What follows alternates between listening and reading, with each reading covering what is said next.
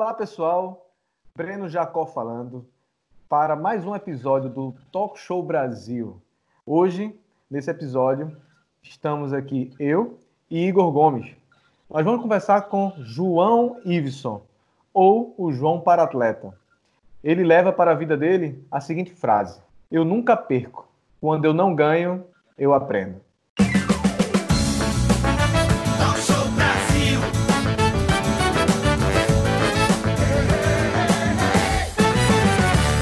Podcast.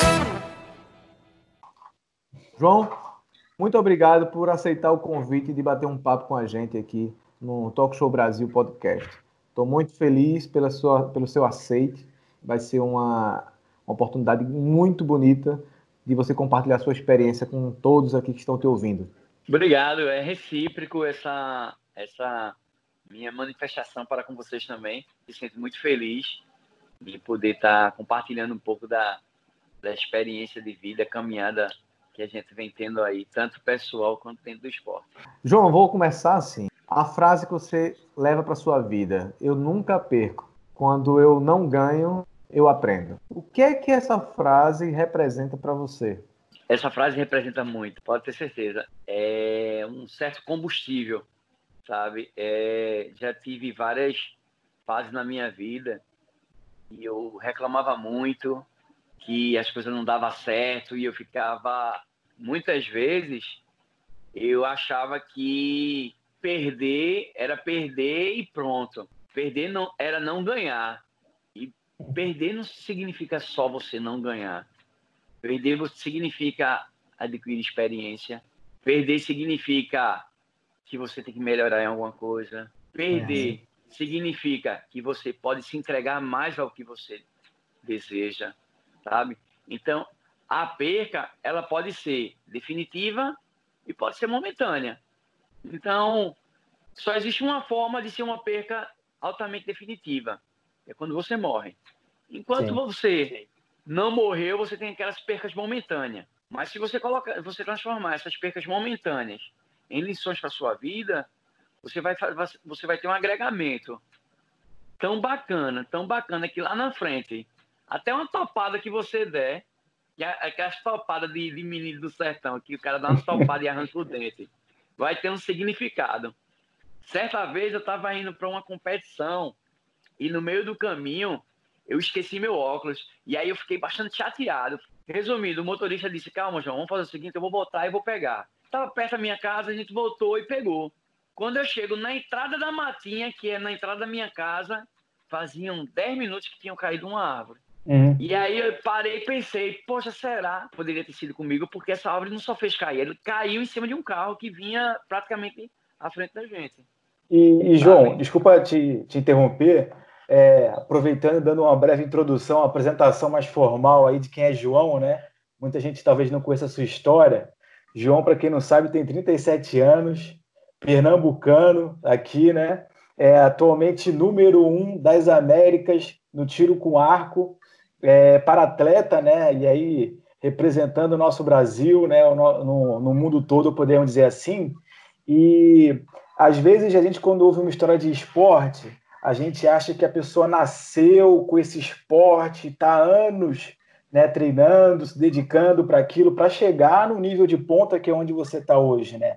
Você é número um do Brasil, número um das Américas, né, disputando aí uma vaga para as Olimpíadas. Mas essa frase, quando a gente fala assim, é e você até comentou, né? Eu perdi muito na minha vida, mas eu aprendi que na verdade eu não perdi, né? Eu ganhei experiências.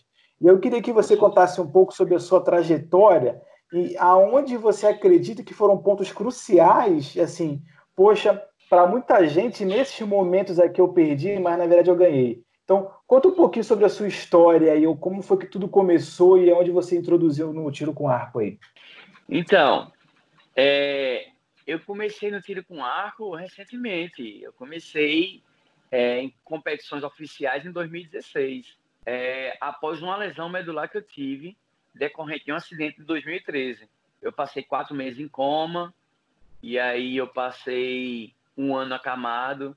Eu tive uma úlcera de pressão, né, que é chamado de escário, não sei se vocês já ouviram falar. E aí eu tive que me recuperar, tive que é, consegui me adaptar à cadeira de roda.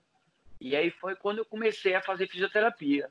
Uma fisioterapeuta que eu tinha, é, fisioterapeuta Silvana e fisioterapeuta Luciana, tá? Elas falaram comigo, João, tu é um cara muito ativo, velho. Por que tu não pratica alguma modalidade? Porque eu chegava lá no, na reabilitação, você vê, eu tenho 1,89m. Eu peso 82 quilos hoje, tá? Mas eu, eu cheguei a pesar 45 quilos depois da minha lesão medular. Nossa. Sabe? Então fiquei praticamente catavério. Que assim, eu era aquele cibito em cima da cadeira de roda e parecia um foguete para todo lado. E a fisioterapeuta mesmo, cara, tu é muito energético, velho. Tu tem muita energia, porque tu não faz uma modalidade esportiva. E aí, assim, com minha tamanha ignorância, eu não sabia que, que tinha o paradesporto, tá? E sabia, mas sabia que era muito pontual, pontual sabe? Eu não sabia que tinha um leque enorme aí de, de, de, de modalidades. E aí eu comecei a praticar o basquete cadeira de roda. Só que basquete cadeira de roda é um pouco complicado porque é, é time, né? Na boa, eu sempre fui competitivo, véio. desde guri. Eu não gostava de perder nem no pau ímpar, velho. Só acredita? E aí eu, cara, eu tenho que procurar uma modalidade que, que só dependa de mim. E aí eu fiquei sabendo que tinha tiro com arco lá no São Jumon. E aí, cara, começou uma batalha na minha vida, uma batalha diária.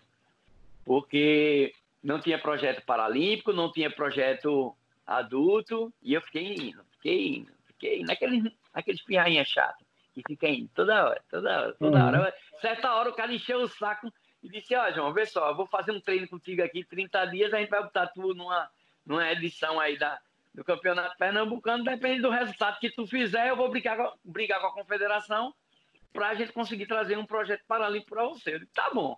E aí foi isso que aconteceu. Mas aí, nesse processo de. Desde o acidente, né? Porque até então, pelo que você comentou, você não, não, foi, não era paraplégico, né? Sofreu um isso. acidente, né? E de, depois desse acidente, né, que você acordou assim do hospital, você falou que ficou incômodo durante o tempo.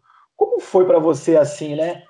É, acordar de repente e, e, ver que de repente você não poderia mais andar, né? Poder como é que foi esse aprendizado aí para você nesse momento, né? De acordar e ver que a sua vida não ia ser mais a mesma, né? Eu acho que o primeiro impacto é a aceitação. Tem uma, uma foto minha que foi a primeira foto que eu tirei logo quando eu acordei do coma. E aí eu já acordei sentindo a dormência total das pernas. Naquele momento eu já sabia que estava paraplégico. Eu já sabia que não ia mexer mais as pernas. E do lado, assim, na cabeceira da cama do hospital, tinha um pacotinho com aqueles biscoitos redondinhos e tinha um chá. E aí, naquele momento, tinha uma pessoa que estava comigo, eu peguei o óculos daquela pessoa, botei assim, e botei dois biscoitos no óculos assim e tirei uma foto. Tá.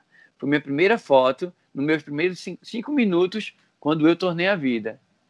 Então, sempre quando eu sentia é, algum desespero querendo brotar dentro de mim, algum, algum, algum sentimento de, de, de não poder continuar mais, eu olhava para aquela foto. Eu olhava para aquela foto. E aí eu tava uma energizada assim, sabe? Não foi fácil. Não é fácil. Veja, uma coisa é você nascer com deficiência. Outra coisa é você ter um longo de uma vida, um longo de uma vida jogando bola, correndo de bicicleta. Se você ver foto minha nas minhas redes sociais, você vai ver foto eu de bicicleta dando mortal na rampa. Você vai ver foto minha pegando onda, surfando, que era uma coisa que eu amava, tá? que eu amo. E tinha quantos anos não... mesmo? Era 30. Hoje tu tem, não... João, 37 anos, não é isso? Hoje eu tenho 37. Anos. Eu estava com 31 no acidente. Pô, 31 anos e realmente é uma mudança brusca de vida aí. É, Totalmente. Em segundos, um acidente de carro, coisa de segundos, você muda totalmente aí. Deixa tá eu só, dar uma, só dar uma, uma ênfase. É, você adquirir a deficiência no meio da caminhada é como você nascer de novo, tá? Então, você tem que aprender a dominar a cadeira de roda, você vai ter que aprender a cair e se levantar sem depender de ninguém, você vai ter que tomar banho, trocar de roupa, é, trabalhar, faculdade e várias coisas, ou ficar ali deitadinho na cama, esperando o tempo passar. Que essa não foi minha opção. Trilhar, correr e ir atrás. Pois é, nesse tempo aí, desde é, faz o que seis anos, basicamente. Isso. É, que você está assim, é uma mudança de vida. Em seis anos, você tem tantas conquistas aí de medalhas como atleta, representando o Brasil, aquela bela introdução que Igor deu aí. E eu queria saber de você, nessa fase, teve uma pessoa especial, alguém, alguma pessoa que, que fez com que você lhe incentivasse, lhe, lhe desse um impulso ainda maior, ou foi tudo de você? Você fez tudo teve. sozinho? Na verdade, tem duas pessoas bastante especiais nessa trajetória da minha vida enquanto pessoa com deficiência, né? A primeira delas foi o meu filho, o meu filho, o meu filho mais velho, o Kevin. É, logo quando eu me acidentei, no final, eu me lembro que eu me acidentei, mas no final do ano, a mãe deles trouxe eles para vir passar o, o Natal e o, o final de ano comigo. E aí eu estava muito debilitado, estava com algumas escáries, algumas, algumas é, úlceras de pressão. E aí, é, quando chegou janeiro, a, a mãe dos meus filhos veio buscar eles. E aí meu filho mais velho, Kevin, ele me surpreendeu, sabe? Massa. Quando a mãe disse, olha, é, eu vim buscar os meninos e aí, é, infelizmente, vai começar o ano letivo deles e ele não pode ficar mais aqui. E assim, meu menino tinha 13 anos e, cara, eu me lembro que eu tava na cama, ele fazia o almoço, cara. Muitas vezes eu me levantava com toda dificuldade, uma cadeirinha de roda que eu tinha bem simplesinha, ia para lá, ajudava, orientava, mas, cara, ele metia a mão lá e fazia a comida e, e trazia na cama e na hora de tomar banho parecia um, um, adulto, já me pegava no braço aqui, muitas vezes me deu banho na cama, sabe? Às vezes é, eu não, não conseguia dominar minhas necessidades fisiológicas, e ele naturalmente ia lá, limpava o número um, o número dois, bem tranquilo, sabe? E foi me, foi me surpreendendo. Só que aí, quando a mãe dele veio me buscar, veio buscar, veio buscar ele, né? ele, veio buscar eles, ele me surpreendeu, que ele falou para ela, disse assim, olha mãe, a senhora vai me desculpar, é, eu posso até perder o ano letivo, mas eu não vou perder meu pai, não. Eu não vou, vou embora e vou deixar meu pai assim, não. E aí, cara, pronto, aquilo ali foi. Peraí, eu tenho que acordar, bicho. Tem que acordar. E aí, a, a mãe teve uma certa resistência, mas aí cedeu ao momento. E Nossa. aí, ele ficou morando comigo. Aí e a, a gente matriculou ele. E a segunda pessoa foi Rose, né? A minha esposa, minha fiel escudeira, minha companheira, minha técnica, minha staff. E aí, é, eu tava eu estava aqui, mas aí teve uma época que eu fiquei com infecção urinária e tive que ser socorrido e voltei a ficar internado no hospital. Acho que um ano, quase um ano depois. E aí eu passei 30 dias lá no hospital e foi quando eu conheci Rose. Eu conheci Rose lá no hospital, no IMIP. Ela estava, ela era cuidadora de uma senhora lá e a gente fez uma amizade. A gente foi é, conversando, construindo um laço de amizade. E aí essa senhora recebeu alta. E aí Rose passou a ir lá me visitar. E na época é, a gente era amigo, tá? Mas ela era casada ainda na época. E aí teve uma época, um tempo que ela ligou para mim e disse: Olha, eu não aguento mais, vou ter que falar um negócio para você. Eu digo: Fale, olha, eu tô apaixonada, eu não quero mais esse casamento que eu tenho, eu vou largar tudo e vou chegar aí com a mochila nas costas. Eu resolvi que você é o homem da minha vida e eu vou morar com você, não sei o que. Eu digo, é, olha, veja só, você sabe, né, que eu sou cadeirante, você sabe que minhas condições financeiras não tá essas coisas todas e você que sabe. Se você quiser vir, claro que eu vou ser de, de, de ótimo agrado. Agora pense direitinho, né, porque você você tem uma família, você tem uma casa, você tem filha com com seu atual companheiro, você tem carro, vive uma vida socialmente econômica boa, e aqui o negócio é meio diferenciado, viu? Agora é pro, pro negativo, não é pro positivo, não. É. E ela fez uma cirurgia de redução de mama que ela tinha feito, e com, com 30 dias ela me liga e me surpreende. Ó, tô indo para aí agora.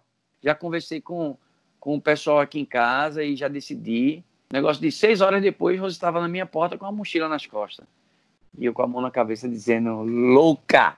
Você hum. é louca. e aí foi essas Rapaz, duas pessoas bastante especial massa. na minha vida. Oi. Bacana, a Rosa é, é, é, surpresa. A gente é uma prova que a gente consegue muita coisa sozinho, mas aquele velho ditado, né? A gente vai mais é. longe quando a gente está é. muito bem acompanhado. Então, uhum. é, sem dúvida, um dos motivos de você ir, de estar tão longe ainda e muito longe ainda são essas duas pessoas e mais pessoas que chegaram aí perto de você, né, Néstor? Deixa eu te falar uma curiosidade. Aí a gente é, começou a treinar e a gente ia daqui para para a aldeia e eram quatro metrô, quatro ônibus e o metrô para ir, quatro ônibus e o metrô para voltar. Isso, elevador quebrado de ônibus, de metrô, aquele perrengue todo e a gente na, naquela relação. Me lembro muitas vezes que a gente saía de manhã no primeiro ônibus, que era 4h40 da manhã, já com a marmitinha do almoço na mochila, porque a gente não tinha dinheiro, tá? E não tinha como se alimentar. E a gente tinha que se virar para e a gente chegava em casa quase 8 horas da noite, porque saía de lá 5 e pouca, 4 e pouca, chegava aqui 8, 9 horas da noite, tá? E já para tomar banho, organizar tudinho para no outro dia ir de novo. Isso por longos dois anos, sabe? E isso nessa relação toda, nessa relação toda. E pegando esse gancho que você falou, cara, eu poderia até é, ter ido só, eu poderia ter até chegado a certas conquistas. Mas eu confesso a você que sem uma base junto com você, acreditando em você, acreditando que você pode superar e fazer a diferença, eu acho que isso é, é quase impossível. Porque, cara, ninguém vence só, ninguém conquista é, é. só, ninguém vive só sabe? Então, sempre vai existir alguém na tua vida. Sempre vai ter um anjo de guarda. Sempre vai ter alguém na tua vida. Então, esses, essas duas pessoas são bastante especiais na minha vida. Kevin e Rose. Na Maravilha. minha evolução dentro do, do, do, do paradesporto, né? E, e, enquanto pessoa com deficiência. Tem outras pessoas importantes na minha vida, né? Mas que, é, levando em, é, num direcionamento dessa pergunta, as duas pessoas bastante importantes para mim foi meu ah. filho mais velho e Isso minha esposa, Rose. Isso. Deixa eu perguntar, uma... lindo, mas deixa eu perguntar uma coisa. Isso, você teve um acidente de carro, 2013 Isso. você teve esse acidente de carro. E aí Isso. mudou tua vida, mas e antes? Como era a sua vida antes? Eu tive uma adolescência, um, uma fase de, de criança para adolescência muito conturbada, né? Com 12 para 13 anos eu me vi só, né? Minha mãe separou do meu pai. E aí meu pai eu não sabia mais onde estava, minha mãe foi morar em Aracaju, eu fiquei morando com pessoas totalmente estranhas que eu não conhecia, que não eram familiares meus. E aí, com o passar do tempo, essas pessoas, uma foi embora, depois outra foi embora, aí uma ficava indo e voltando, mas enfim, resumindo, eu com 14 anos eu estava praticamente só, tá? E aí eu me vi em total desespero. E aí um, um vizinho meu me convidou a arrombar um mercadinho. Ora, arrombar um mercadinho, é, arrombar um mercadinho. E aí a gente foi. Eu tinha 14 anos, eu não tinha praticamente nada para comer dentro de casa, não tinha ninguém que, que me desse um suporte, tá? Eu tinha minha avó, mas minha avó não morava no mesmo bairro, já morava em outro, tá? Minha avó já tomava conta do meu irmão, e eu não me via no direito de ir lá e ser mais uma carga para minha avó. Eu digo, pronto, então eu vou me virar como, como eu posso me virar. E aí a gente fez o arrombamento nesse mercadinho, tá? E aí a gente pegou comida bastante. Lembro como hoje, a gente pegou, cara, um carro de mão de comida. Só comida. Não trouxe 10 centavos de dinheiro, só comida. Isso de madrugada. Quando foi de 9 horas da manhã, a dona e o dono do mercadinho estavam na minha porta. Olha, a gente já sabe que foi vocês que arrombaram, não sei o quê, papapá. Aí eu disse, eu posso falar? Ela disse, pode. A senhora quer entrar? Ela, quero.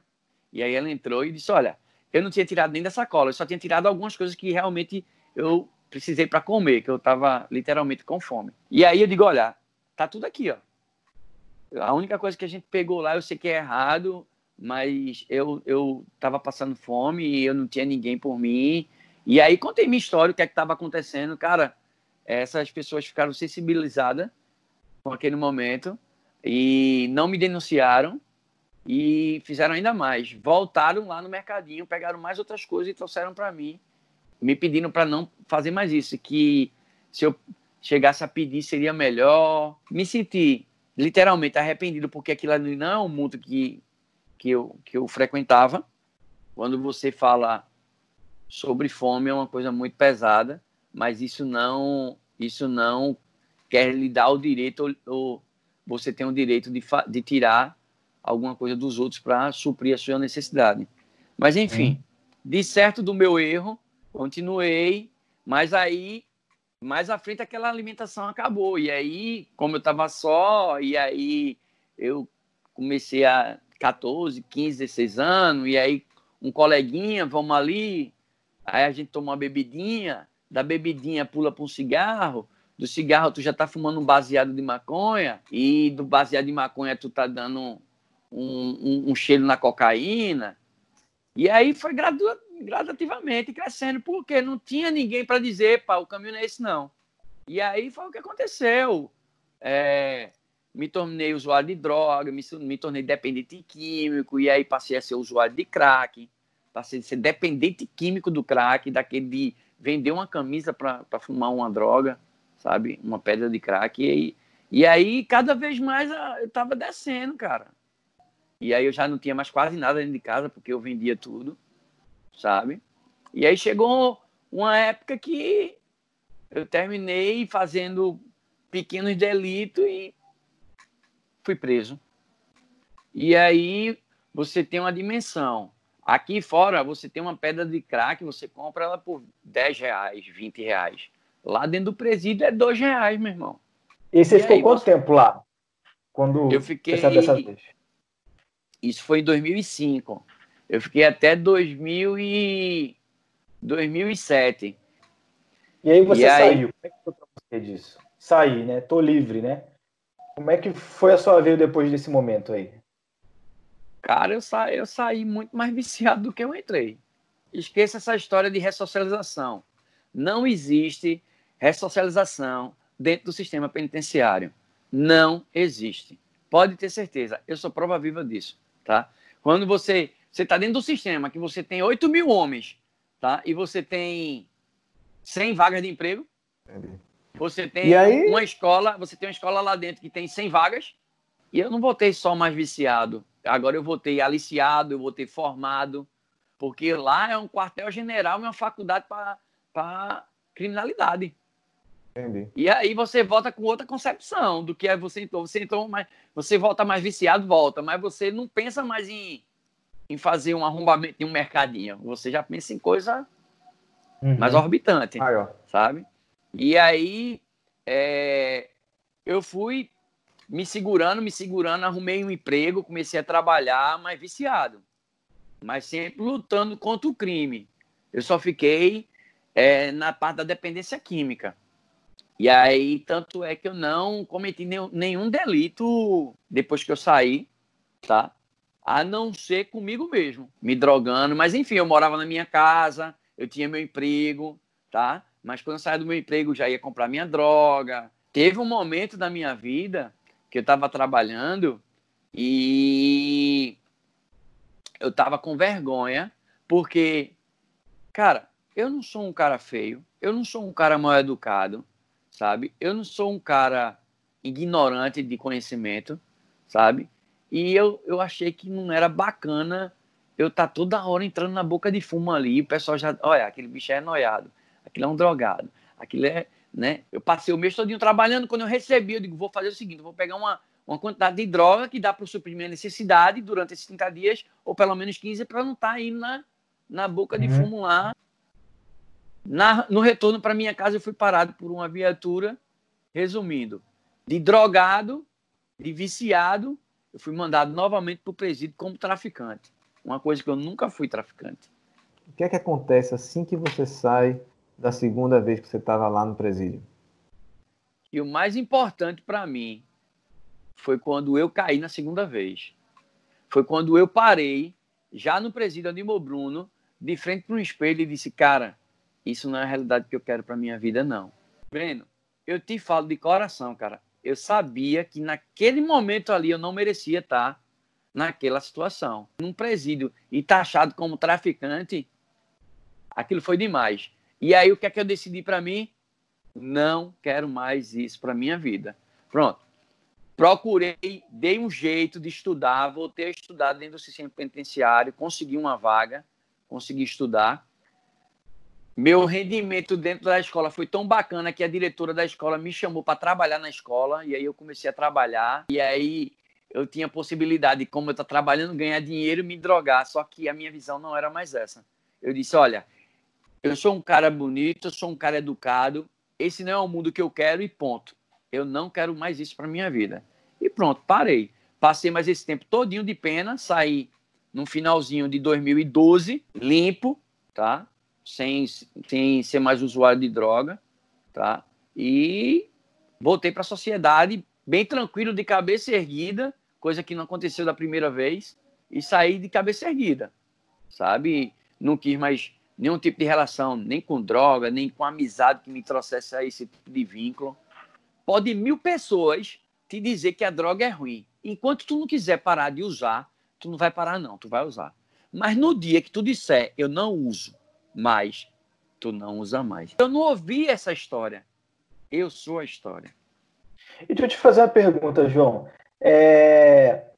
O que que você leva de aprendizado porque a gente vê que a, a, sua, a sua adolescência, né? Como o Bruno falou, ela é ímpar, né? É, a gente sabe que de fato a gente não quer isso para ninguém. Infelizmente você passou por isso, mas eu queria saber o que que, que, que você aprendeu com isso tudo que você leva para sua vida hoje e você consegue inserir isso no esporte hoje. A gente, como, como você falou, né? Quando a gente começou o nosso talk show aqui, né? É, você nunca perde, né? Quando você não ganha, a gente aprende. E o que, que você aprendeu nesse tempo todo, nesse tipo de situação aí? É, eu posso te, te, falar com bastante certeza que até nos momentos ruins eu tive bastante aprendizados bons, tá? É, um deles é a liberdade vale mais do que qualquer tipo de coisa, tá? Uhum. Que você não precisa é, magoar pessoas sem motivos e mesmo com motivos, tá? Que você não precisa ser ruim para você, nem ser ruim para o seu próximo? Que você não precisa ser mesquinho, nem para você, nem para o seu próximo, sabe? Então, eu aprendi muita coisa nessa, nessa vida negativa que eu tive. E uma delas foi que a morte é que é a condenação final de tudo. Porque enquanto você não morrer, você consegue superar qualquer coisa na sua vida. Você consegue se transpor a qualquer tipo de dificuldade. Você imagina um cara que passou toda essa infância deturbada, adolescência deturbada, envolvido com droga, passou cinco anos, cinco anos e pouco preso, tá? Quando saiu, veio diretamente para uma cadeira de roda e hoje você ser acadêmico do direito, você ser número um da seleção brasileira, você tem vários títulos importantes e notórios na sua vida, tá? Uhum. Você ser respeitado pelo que você produziu depois de tudo isso. Eu não sou melhor e nem pior do que ninguém. Então, se eu consigo, outras pessoas conseguem. Qual a diferença? Eu quis a diferença. Uma curiosidade, João. Quanto tempo, é, depois que você saiu da, da cadeia pela segunda vez, quanto tempo foi até o acidente? É... Cara, eu saí no final de 2012. Em abril de 2013 eu tive o um acidente. Foi pouco mais do que cinco meses. Olha, a gente está chegando aqui ao final de um bate-papo sensacional. Eu evitei ao máximo te interromper, porque a tua história é inspiradora, não é fácil, não foi fácil. Mas eu queria te fazer algumas perguntas no final sobre tudo isso que a gente aprendeu. E aí, Igor também pode falar. É... Uma delas é uma curiosidade que eu soube. É o seguinte: eu vou lhe perguntar e você complementa. Você faz arco e flecha, é, é, eu sei que é bem pesado, eu já tentei fazer uma brincadeira com arco e flecha, né, com, com, a modalidade, e é muito duro, é muito pesado você conseguir fazer a... E aí eu fico pensando, normalmente uma pessoa faz quantos, dá quantos tiros em treinamento aí, mais ou menos? Olha, uma competição oficial você dá aproximadamente 80, 85 tiros, tá? Então, uma média de em treinos... Treino. Em treino? Uma média de treino, vamos lá, 120, 150 tiros. Você consegue fazer isso, isso num treino normal. E você? Eu sou um pouco anormal. Eu costumo dar 250 tiros, 300 tiros, 200 tiros, mas sempre de 200 para cima, por treino. E como é que é a pressão da, da corda? Tem noção de mais ou menos como a gente compara alguma coisa? Como é que é? Tem uma comparação. Você, meu arco ele tem aproximadamente 60 libras. Você com uma puxada de 60 libras, você consegue um tiro em massa de velocidade de 325 por hora, tá? E um impacto bastante bastante forte. Devastador. É muito rápido, muito pesado. E confesso que tem um bocado de cara, ó, marombeira acostumado a puxar a ferro aí, que pegou meu arco, ó, Tu saiu do canto. saiu do canto. Cara, e, e por que você é tão diferente, a gente já sabe, né? Dá, é, com a história dessa, a gente imagina porque você foca tanto. Eu queria que você me dissesse alguma uma palavra sobre, o, rapidamente, por causa do nosso tempo, mas o que é que o esporte representa para você? O esporte representa tudo, cara. O esporte me deu, me deu uma nova vida. O esporte é, literalmente me ressocializou me reintegrou, é, reintegrou à sociedade, sabe? Como eu falei um pouco antes, eu sou acadêmico de direito, hoje eu faço cultura inglesa, é, à frente de associação, de conselho de pessoa com deficiência, conselho de assistência social, conselho de esporte, sabe? E agora a gente está até com um projeto bastante bacana. Mas, enfim, o esporte agregou várias coisas boas na minha vida, sabe? E, assim, se você me disser, diga uma coisa ruim que o esporte trouxe para você, eu não tenho nenhuma, porque até quando eu perco, eu aprendo, sabe? Você vê, eu, eu queria até compartilhar uma coisa que, que, que a gente tá no final e eu não poderia deixar de passar em branco. É, nessa competição do México agora, que eu fui convocado tá, para ir representar mais uma vez a seleção brasileira paralímpica. É, vamos situar, vamos eu... situar o pessoal, vamos situar o pessoal, João, porque assim, às vezes a gente não sabe quando é que o pessoal está escutando isso, né? Então, certo. a gente está gravando isso aqui em abril, no meio da pandemia. Você, em fevereiro, participou de uma, de uma competição em Dubai. Vou fazer, vou fazer uma leitura bem rápida. Comecei no tiro com arco em 2016. Em 2017, eu já estava na seleção brasileira. Em 2018, campeão brasileiro, número um da seleção brasileira. Eu, é, em 2017, eu entrei no ranking mundial, lá no meio dos 210 do, do, do mundo. Em 2019, eu passei a estar em 49 do mundo, ou seja, foi um pulo muito grande. Em cinco campeonatos mundiais fora do, do Brasil, eu consegui pular de, de 210 para 49. Agora, no início do ano, fui para o Campeonato Mundial de Dubai, consegui uma boa colocação, pulei de 49 e hoje eu estou em 37 do mundo. Tá? Eita, tá? monstro. Hoje é um eu estou em 37 do mundo. E agora, uma semana antes de começar a pandemia, a gente estava indo para o campeonato pan-americano do México, para pan-americano do México, que tem vaga para as Olimpíadas de Tóquio 2020. E é justamente dessa competição que eu queria deixar essa ressalva. Eu me tornei o primeiro para-atleta do arco composto masculino, né? É o primeiro para-atleta a ser convocado para a seleção principal. Ou seja, eu além de ir para atirar pela seleção brasileira paralímpica, eu também vou atirar pela seleção brasileira olímpica que é um feito histórico e único até hoje. É à toa que você está conversando com a gente aqui, rapaz. Está pensando o quê? A gente só chama fera para conversar, pô.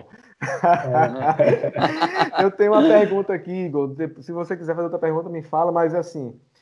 É... duas perguntas, bem objetivas, João.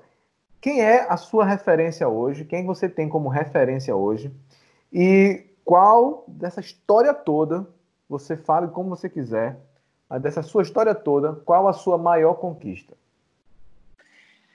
Cara, pode até ficar. É, é até inusitado o que eu vou falar para você, mas a minha referência hoje é quando eu boto um retrovisor assim, ó, e eu olho para mim lá atrás.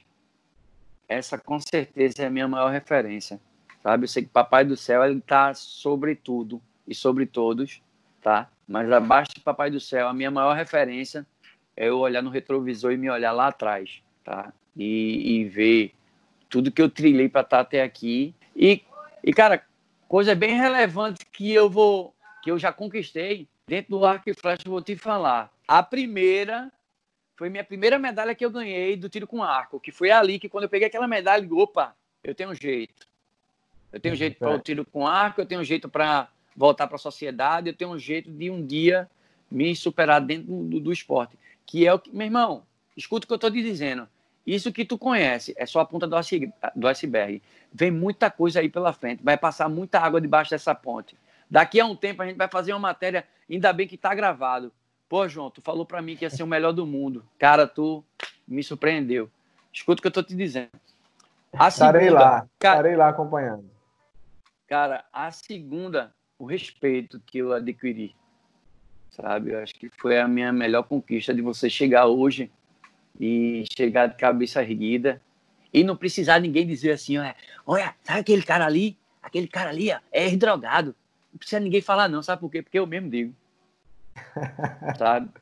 Eu mesmo conto minha história, sabe? E a outra, meu irmão, é a esposa que eu tenho que tá do meu lado aí toda hora, na batalha, no bom e no ruim. Rose, quando veio morar aqui, ela chegou com a mochila nas costas. E eu não tinha nem o, o vem fácil daqui de andar no ônibus. Eu entrava no ônibus de ousado, porque eu era cadeirante. Eu, eu, eu, sou, eu sou cadeirante, mas eu não tinha nem a carteira. Tá ligado? Teve dia, cara, de eu chamar meu vizinho aqui para ele subir no pé de coco e tirar o coco de manhã para a gente vender e ter o que, o que almoçar e o que jantar. E Rose botar uma bacia com um coco seco na cabeça e no mercadinho vender. Então isso me, isso me, me fortalece muito. É, então, João, depois de, gente ouvir uma história incrível dessa, né? É, de tudo que você passou, é, seu filho aí te dando um apoio, como a gente comentou, né? E aí, aproveitando essa história de filho, eu queria perguntar para você o seguinte: se você pudesse hoje dar um conselho para o seu filho, é, que conselho você daria diante de tudo isso que você já viveu, né? Pô, pô, essa pergunta foi boa, viu? Cara, eu ia dizer para ele. Ia, na realidade, eu não ia dar um conselho a ele. Eu só ia pedir para ele é, olhar tudo que, que eu passei e pensar duas vezes em tudo que ele fosse fazer. E o conselho que eu daria, não só para meu filho, como, para qualquer outra pessoa, é que enquanto a vela não acabe, enquanto a sopro de vida, você tem condições sim de superar e fazer rasgar aquela história e fazer uma história totalmente diferenciada do jeito que você quer. Até a vela, quando apaga, você pode ir lá e acender. Agora, no dia que ela acabar, acabou. Não tem como você acender mais. Então, galera, a gente acabou de conversar aqui com o João Iveson, 37 anos, repetindo aqui, número um das Américas, disputando uma vaga nas das Olimpíadas. Rapaz que aprendeu por um acaso o tiro com arco, né? É, tem uma história incrível, ímpar, única, superou muitos seus desafios, como ele falou, ele sempre teve a vela ali disponível para ele, nunca desistiu. Então, agradeço muito a oportunidade de estar aqui junto hoje, conversando sobre isso. E é, espero que todo mundo possa ter aprendido um pouco aí, e inclusive até fazendo um paralelo que você acabou de falar, é, ouvindo histórias de pessoas que passaram por poucas e boas, que a gente tem que se espelhar para não repetir esse tipo de coisa, né? Muito obrigado aí, viu, João? Prazer estar com você hoje. Imagina, imagina. Né? Mas eu quero fazer uma pergunta para vocês antes de, fin de finalizar aí, tá? Vamos lá, vamos lá. Tá. Vai lá, depois vai lá, que vocês tá passam, depois de ter escutado um pouco dessa, dessa trajetória minha, desse um pouco dessa minha história aí, eu queria saber qual é o seu problema. Cara, a gente tem que responder fica a reflexão. a gente Cara, fica só a reflexão.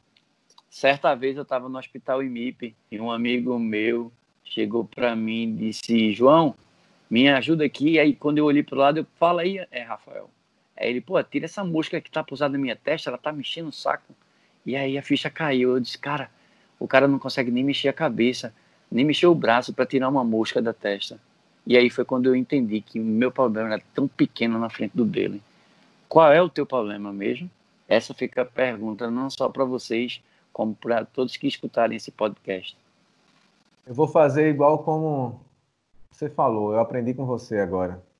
Eu vou olhar para aquela sua foto em que você tirou quando você acordou do coma e ver que se naquele dia que você teve a notícia de que é, estava paraplégico depois de ter passado por tantas outras quedas na sua vida, a primeira coisa que você faz é ter a genialidade de pegar dois biscoitos de rosquinhas, botar num óculos e fazer uma selfie.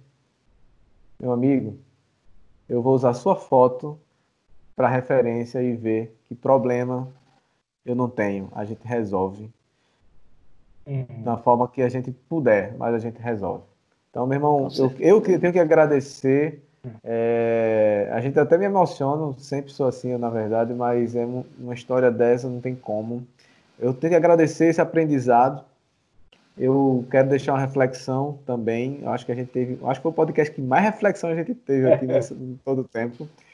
É, eu aprendi também recentemente, numa, numa reflexão minha, que era que todo mundo é mentor de alguém final das contas, né? O ciclo não para.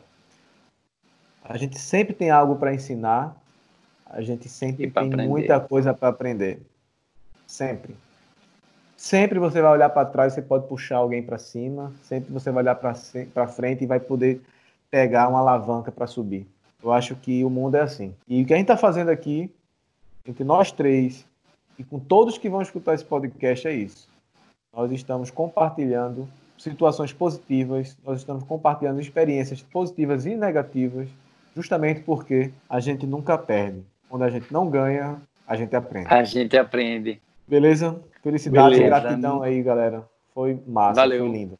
Muito obrigado por essa oportunidade aí de poder trocar figurinhas e compartilhar um pouco dessa minha trajetória e quem sabe é, servir de, de autoestima para algumas outras pessoas que estejam passando em alguma fase de vida que procure a luz no fim do túnel e que talvez ache nesse nosso podcast.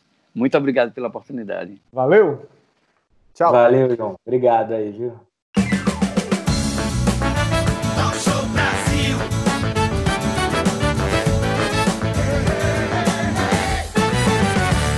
Podcast.